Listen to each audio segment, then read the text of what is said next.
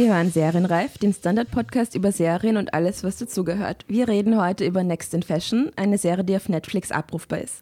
Mein Name ist Anni Antonius. Michaela Kampel. Anne Feldkamp.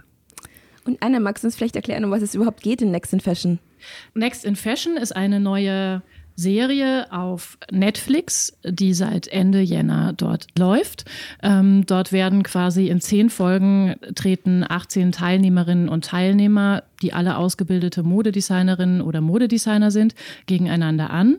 Ähm, die Formate sind jeweils 45 Minuten lang. Ähm, es geht darum, diesen Wettbewerb zu gewinnen, 250.000 ähm, US-Dollar abzusahnen und eine Kollektion beim Luxus-Online-Shop Net-a-Porter herauszubringen. Mhm. Fragen wir gleich einmal die erste, alles entscheidende Frage. ähm, wie gefällt es uns? Anja, magst du anfangen? Ja, ähm, also es hätte mir eigentlich extrem gut gefallen müssen, weil ich bin ein Project Runway-Fan der ersten Stunde und das steht ja irgendwie im direkten Vergleich, ähm, rein vom Konzept und vom Thema her. Und ich muss sagen, ich fand es ein bisschen fad. Also Oh je. Ja. und es ist eigentlich arg. Also ich weiß es nicht schlecht, gar nicht, aber es hat jetzt nicht meine Erwartungen erfüllt, die ich hätte an so einer Serie. Ja, ich glaube, die Anne ist anderer Meinung, oder? ja, ich glaube, vielleicht schleppe ich einfach nicht so viele Altlasten mit. Ja. Das heißt also, ich habe ähm, äh, Project Runway immer relativ links liegen gelassen und habe eigentlich äh, mit vollem Elan äh, Next in Fashion eingeschaltet. Und ich muss sagen, ich fand es eigentlich relativ überzeugend, einfach weil man sich auf die Mode konzentriert. Also weil einfach nicht so viel Zeit und Energie in irgendwelche Erzählstränge drumherum investiert wird. Mhm. Mm, ja, ich bin so hin und her gerissen. Also ich kann beide äh, Punkte nachvollziehen. Auf der anderen Seite finde ich es super, weil sie, ähm, weil sie keine ganz orge Reality-Show sein wollen, weil Reality-Shows finde ich meistens schlecht oder kann damit weniger anfangen. Auf der anderen Seite sind sie bemühen sie sich ja aber so, das nicht zu sein. Also es gibt irgendwie Konflikte zwischen den Designern dann und die sie oft sogar versuchen, irgendwie unter der Decke zu halten. Also es gibt da eine Designpaarung, wo eine ähm, resolute, alleinerziehende Schottin gegen einen ganz jungen, ähm, jungen Jungen aus Brooklyn, und die werden zusammengespannt und die würden sich, glaube ich, am liebsten die äh, Kleiderscherden in die Augen stechen und man merkt es in jeder Szene, dass die sie in Wirklichkeit hassen. Aber sie sagen dann immer zum Schluss, ja, es war so schön, wir haben voneinander gelernt und ich habe gelernt, dass man im Teamwork dann auch anders sein muss und so. Also sie, bei mir gibt es ein, ein Un Unentschieden. Also ich bin mir noch nicht ganz sicher, ob ich es mag oder nicht. Aber ja, Anja? Ja, aber das ist gleich mein Problem, äh, also eines meiner Probleme, die ich habe mit der, mit der Serie, dass eben zum Beispiel diese Paarungen, also ich finde, das Konzept ist irgendwie nicht klar, weil die werden, also am Anfang kommen sie in so Zweiergrüppchen und dann ein paar kennen sich schon, ein paar kennen sich nicht. Ich weiß nicht, nach welchem System die zusammengespannt werden und dann ab der Hälfte oder ungefähr ab der Hälfte mhm. äh, sind sie dann alleine im Wettbewerb und die Gruppen wurden wieder aufgelöst. Ähm, und es sind lauter so Sachen, die irgendwie nicht gut genug erklärt werden, dass ich äh, aktiv dabei bleibe jetzt beim Zuschauen, weil mhm. es so viele Fragen aufwirft und das eigentlich gar nicht so schwer wäre. Also es ist eigentlich ein sehr geradliniges Konzept, aber sie lassen so viel irgendwie unbeantwortet. Ja, aber ich glaube eben absichtlich, weil sie halt sich auf die Mode konzentrieren wollen. Und die ist ähm, besser, oder? Als bei Project Runway. Wie gefällt es dir, Anne? Also ich muss sagen, erst einmal finde ich, äh, ist ein totaler Pluspunkt für diese Serie, ähm, sind die beiden Moderatoren, Moderatorinnen. Das sind äh, Alexa Chang, die Britin, die lange als It Girl galt und auch viele Modeformate schon moderiert hat, gleichzeitig aber auch Modedesignerin ist. Und dann gibt's eben den Tan France, der als Queer Eye Star bekannt geworden ist. Und ich finde, die beiden harmonieren ganz gut und sie bringen so einen edgy Touch rein. Und ich finde, das macht's irgendwie zeitgemäß und zeitgenössisch. Und auch wenn ich jetzt nicht die Erfahrung mit Project Runway habe, finde ich, hebt das auf jeden Fall von diesem Format ab. Ich finde auch sehr wohl gut ausgewählt sind eben die Gastjuroren, die reinkommen, also zum Beispiel die äh, Eva Chen von Instagram, die dort eben die Mode betreut, ähm, oder eben die Hollywood-Stylistin Elizabeth Stewart, die für zum Beispiel die Ausstattung von Julia Roberts zuständig ist. Die auch so ausschaut wie Julia Roberts. Die auch so ausschaut wie Julia Roberts. Welch ein Zufall, ja. Ähm, ja, und dann eben auch die, die ähm, Gastdesigner, die in den einzelnen ähm, Folgen die, die jeweiligen Entwürfe bewerten. Also ich finde, das ist eigentlich recht gelungen und sehr schlüssig und auch frisch. Gefällt euch die Mode, die die schneidern?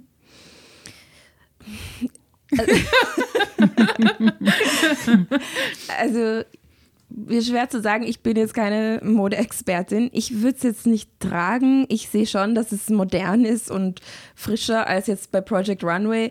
Aber ich glaube, das ist ja auch das, was ähm, quasi der Qualitätsanspruch ist, dass es jetzt nicht so, wie soll ich sagen, tragbar und äh, kommerzig ist wie ähm, eben bei der anderen Serie. Also es ist total, ich finde es total seltsam, weil auf der einen Seite sagen sie immer, ja, es muss modern und fresh und zukunftsgewandt und also sein. Also nicht, und, und das ist ein Vorwurf, wenn irgendwas commercial ist.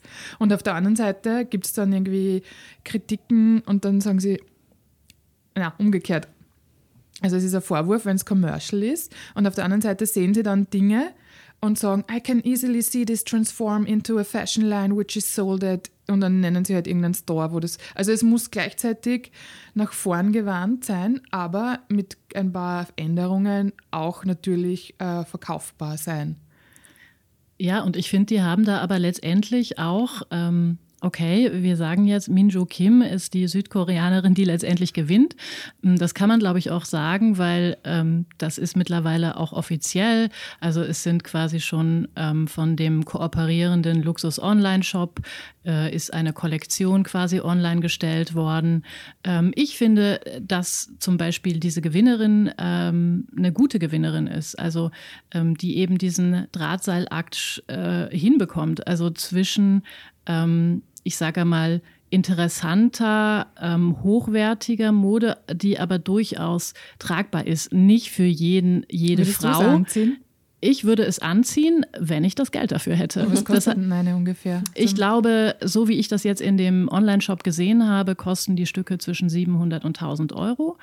Ähm, das heißt, da wird auf jeden Fall eine Luxusmode-Klientel anvisiert. Jetzt ist natürlich die Frage, okay, ist der gemeine Netflix-Seher oder Seherin, ist das jemand, der dann nachher oder die auch Käufer, Käuferin sein soll? Oder geht es darum gar nicht? Ich habe, es kann ja auch nicht, also weiß ich nicht, mhm. aber ich vermute schon, also diese, diese, die Serie kann ja auch als ähm, Werbung für die Nettaporter-Linie ähm, von der Designerin verstanden werden. Und es ist, es ist irgendwie das, oder ich weiß nicht, ob es das erste Mal ist, aber hier klicken ganz viele Industriegrößen ineinander. Also Netflix mit einer äh, Serie dazu. Netaporter, das, das als, auch als das Netflix der Fashion-Industrie bezeichnet wird.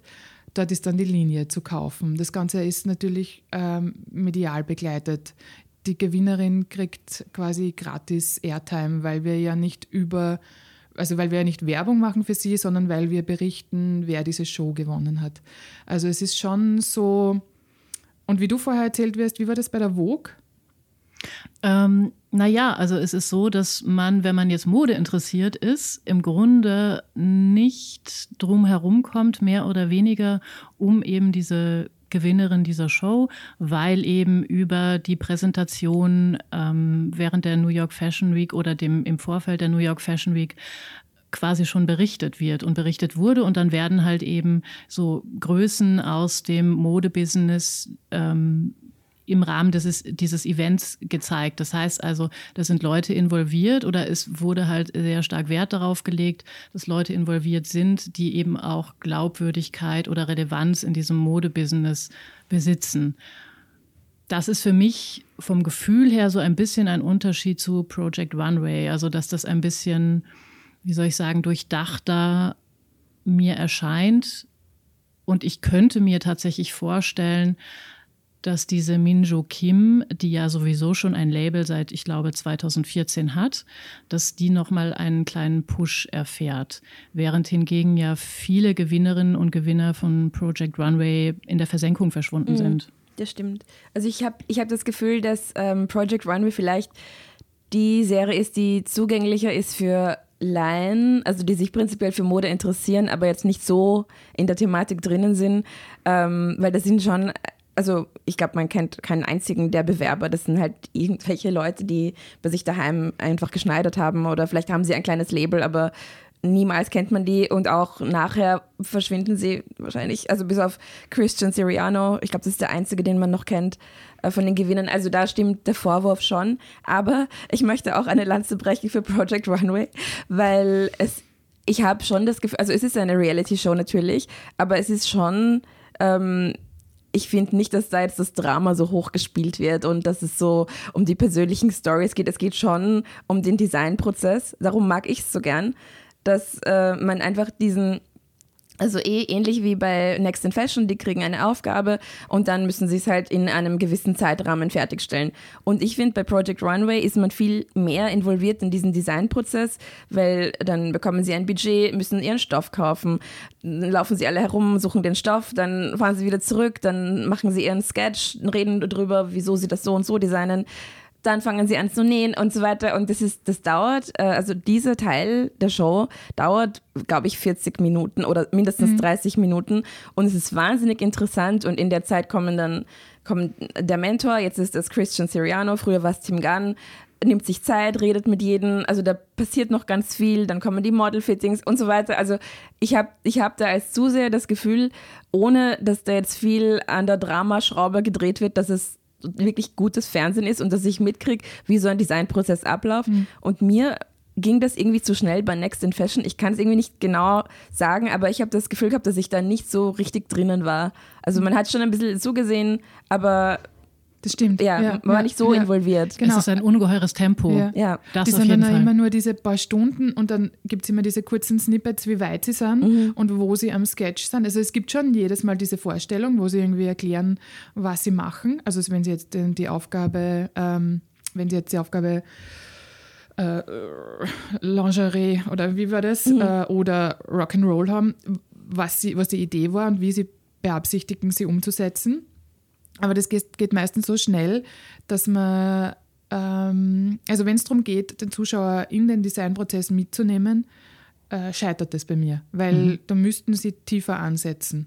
Ja, ich glaube auch, dass irgendwie so dieses Project Runway vielmehr so dieses American Dream Ding irgendwie, mhm. ähm, ähm, wie soll ich sagen, ähm, symbolisiert. Also dass da, dass man, dass man da vielleicht sich auch viel mehr dadurch, dass man dann persönliche Anknüpfungspunkte mhm. findet, dass man sich da mehr wiederfindet, während das andere schaut man irgendwie so mit ein bisschen mehr Abstand. Ja. Dadurch, dass das viel knackiger durchgezogen wird. Aber vielleicht ist das auch geschuldet der Netflix-Sehgewohnheit. Also, dass man auch Angst hat, okay, äh, wenn wir da jetzt so viele Schleifen reinbauen, dass man da irgendwie auch Zuseher verliert. Aber keine Ahnung. Es ist irgendwie lustig, weil ich glaube, die dauern recht ähnlich lang. Mhm. Also eine, also 50 Minuten oder ungefähr, die Next in Fashion und Beide, Project ja. Runway so auch ja, eine Stunde ungefähr. Ja. Also es wäre jetzt gar nicht so, also ich frage mich, wo die Zeit liegen bleibt bei mhm. Next in Fashion, weil es ganz interessant. Also ich bin irgendwie nicht drauf gekommen.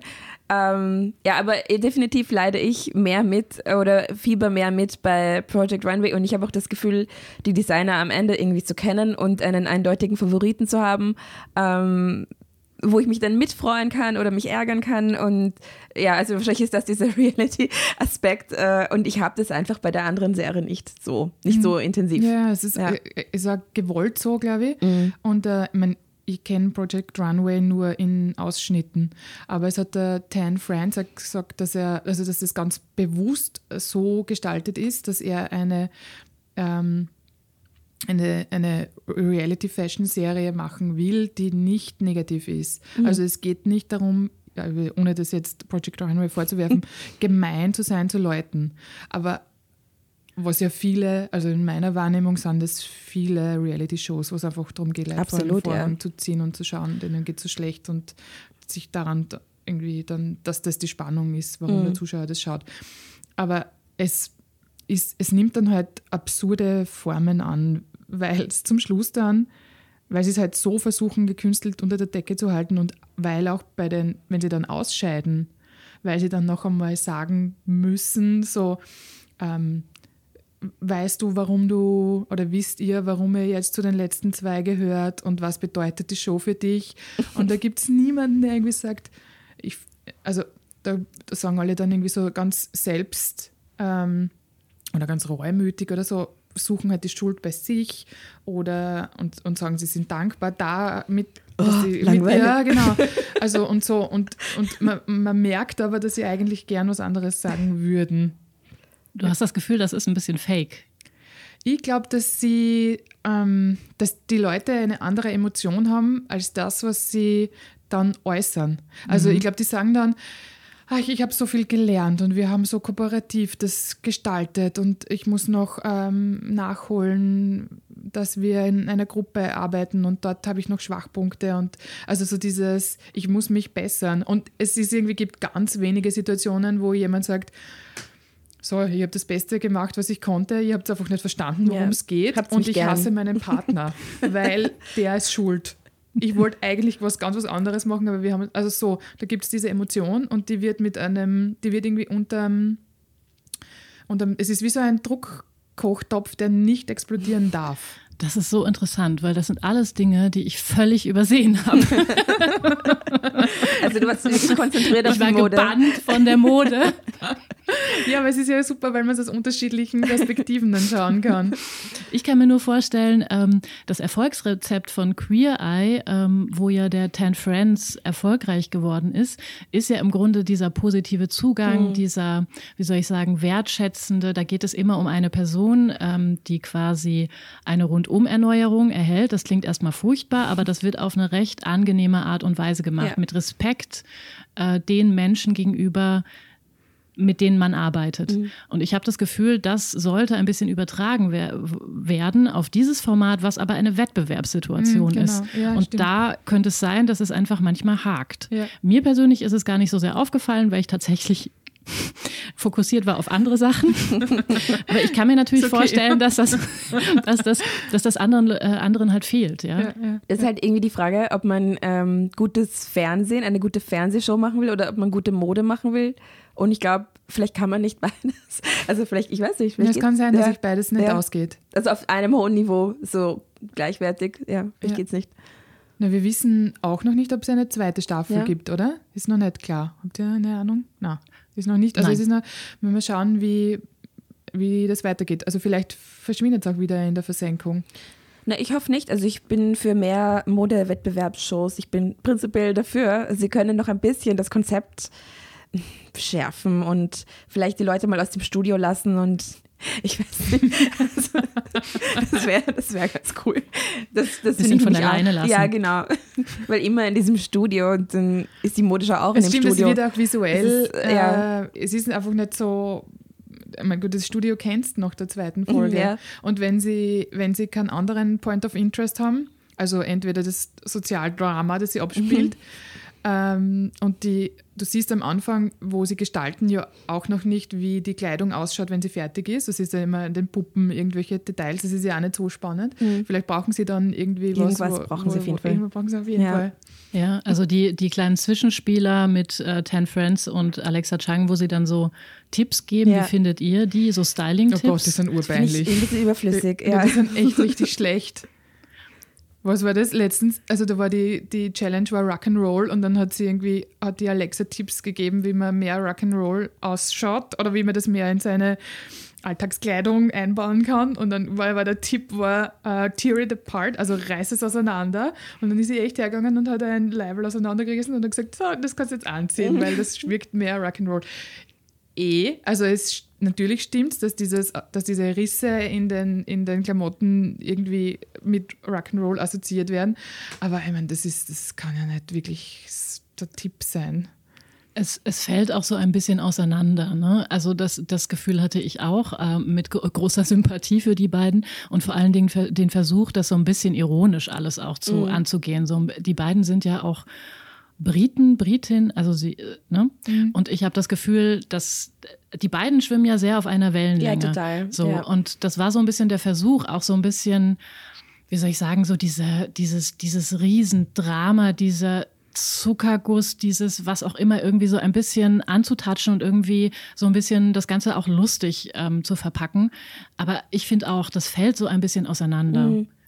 Vielleicht sollten sie auch eine Rolle abgeben, weil sie haben ja, glaube ich, mittlerweile drei, also sie sind die Moderatoren, sie beraten die Designer im Prozess und dann sind sie auch in der Jury und ich glaube, sie wären richtig gute Moderatoren und ich nur alle drei Parts, ähm, das ist dann vielleicht zu viel. Also dafür, vielleicht ist es dann einfach klarer abgegrenzt und ein bisschen schärfer als Konzept, wenn sie diese, wen reinholen. Ja, diese Beratung ist so sinnlos. Sie machen ja quasi keine eh, Beratung. Ist der einzige Tipp ja. war hin und wieder, hm, habt ihr schon mal mit Nylon oder es war halt irgendein Stoff, mit dem man urschwer nähen kann, gearbeitet? Und dann sagt die Designerin, na, wieso leicht? Und dann sagt die Alex, ja, weil es halt schwer zu nähen ist. Und dann kommen sie drauf, dass es schwer zu nähen ist. Und das ist irgendwie, aber es ist halt auch schwer, die Leute zu beraten, weil die auf einem Level sind, wo wo das vielleicht nicht mehr nachvollziehbar ja, wäre soll, für einen Zuschauer. Voll, aber dann soll dieser Gastdesigner, den sie am Ende für die Jury holen, da der Mentor sein für die Staffel, also für die Folge. Das würde ich viel interessanter finden. Der hat wahrscheinlich